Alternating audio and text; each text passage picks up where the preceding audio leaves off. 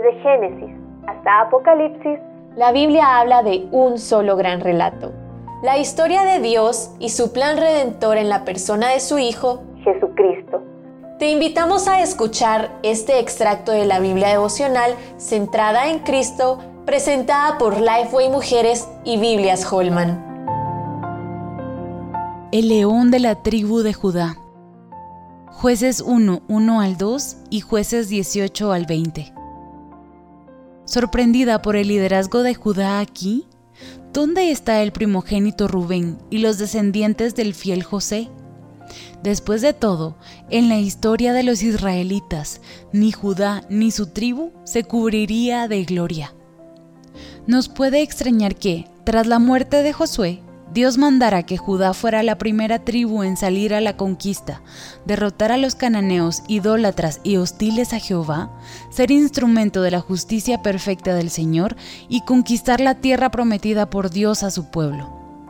¿Por qué se dio este papel clave a Judá? Así dice jueces 1.2. Judá subirá, he aquí que yo he entregado la tierra en sus manos nos ayudará mucho si miramos hacia Génesis y luego hacia Apocalipsis. En Génesis 49, 8 al 12, se narra que Jacob, cercano a morir, pronunció una bendición especial sobre Judá, en la que lo compara con un cachorro de león, y predice que de él descendería el verdadero rey.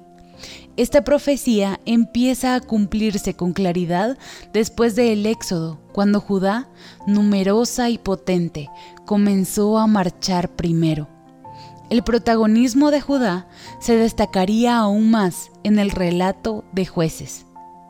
Dios manda que la tribu de Judá ataque a los cananeos, enemigos de Dios, y que consolide el gobierno del único Dios, Rey del universo, a lo cual Judá obedece aunque le pide ayuda a otra tribu, una acción no sancionada por Dios, tristemente no logra expulsar en su totalidad a los adversarios, mas no pudo arrojar a los que habitaban en los llanos, los cuales tenían carros errados, por lo que su victoria fue incompleta.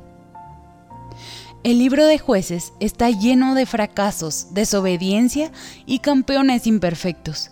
Sería muy deprimente todo si no fuera por un hecho indiscutible. Estos hechos apuntan hacia un conquistador triunfante que un día cumpliría de forma total todos los propósitos de Dios. Timothy Keller afirma, solo existe un héroe en esta historia, y él es divino. Jesucristo Rey, el león de Judá y verdadero héroe, salió a su gran batalla convencido de la justicia de su causa, venció de manera aplastante al gran enemigo de Dios en el Calvario al ofrecerse como el Cordero de Dios. Su victoria fue absoluta. Nosotras no somos mejores que aquellos israelitas, Hoy es otro día para correr hacia aquel que venció donde tú y yo fracasamos y añorar llegar a la tierra prometida que nuestro héroe ganó para nosotras. Para conocer más recursos relacionados a esta gran historia, visita www.centradaencristo.com.